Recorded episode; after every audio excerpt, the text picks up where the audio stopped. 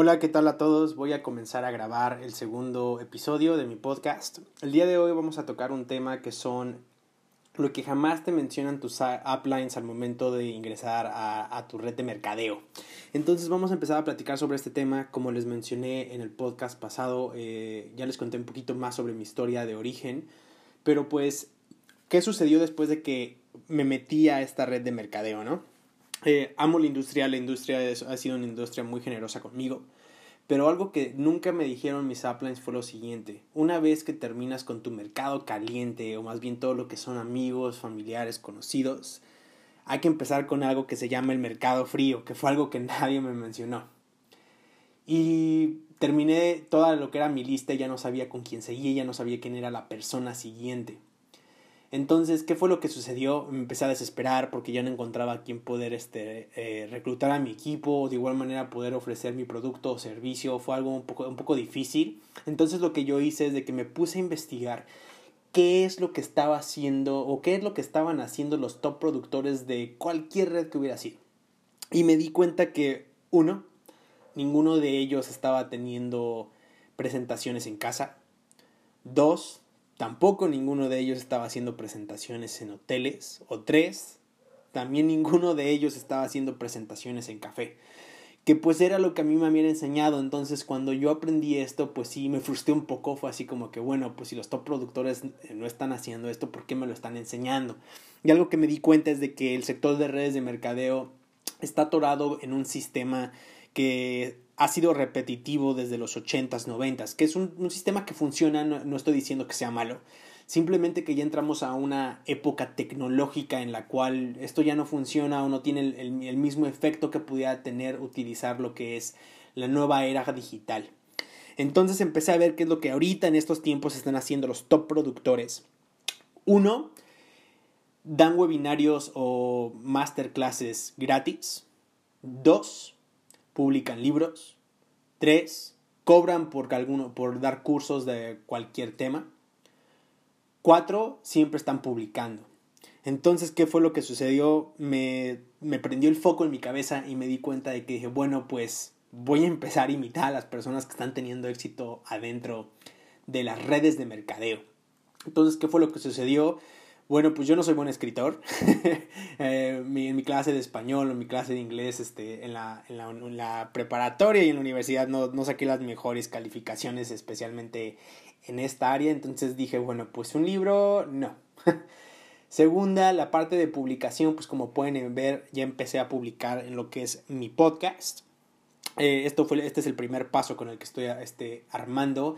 Y segundo, armé mi primer masterclass. Entonces dije que yo soy bueno y que es algo que yo le puedo compartir al público para poder atraer gente.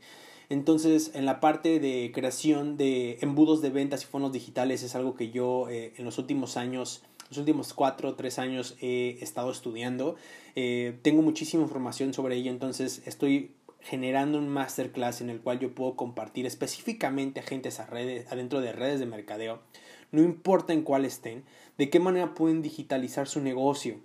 Porque desde mi punto de vista eh, es el futuro, es a donde, hacia donde nos dirigimos.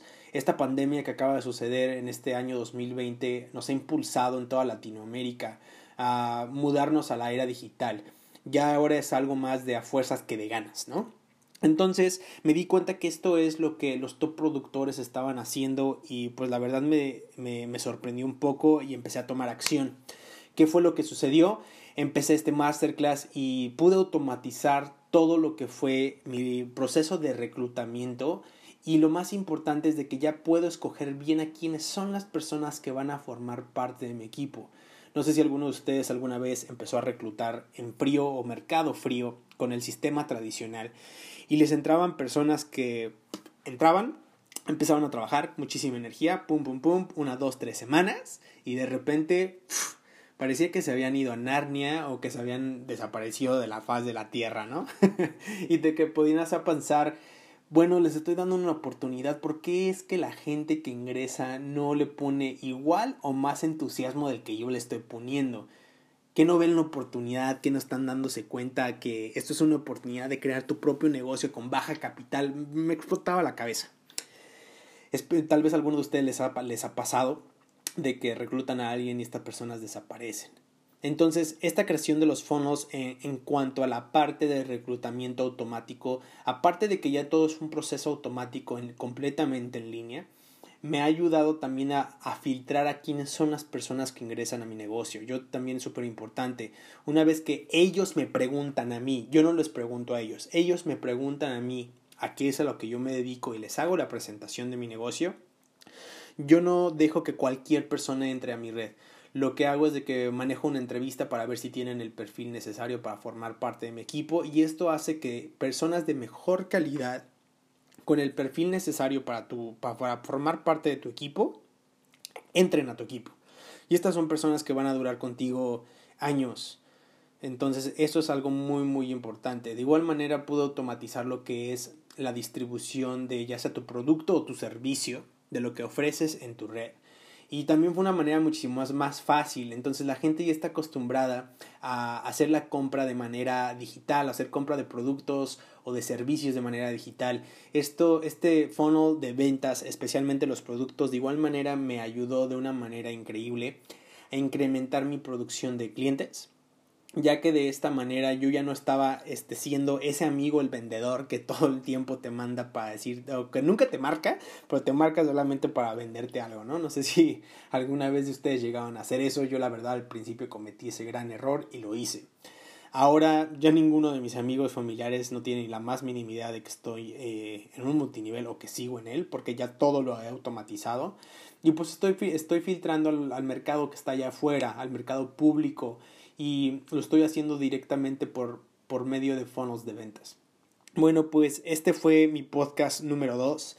Como les comento, voy a estar publicando cada día viernes sin parar con diferentes temas. Por favor, en los comentarios déjenme cuál es un tema que quisieran saber o háganme preguntas para poder ir, las contestando conforme vaya pasando este podcast. Espero que tengan un excelente fin de semana. Hasta luego.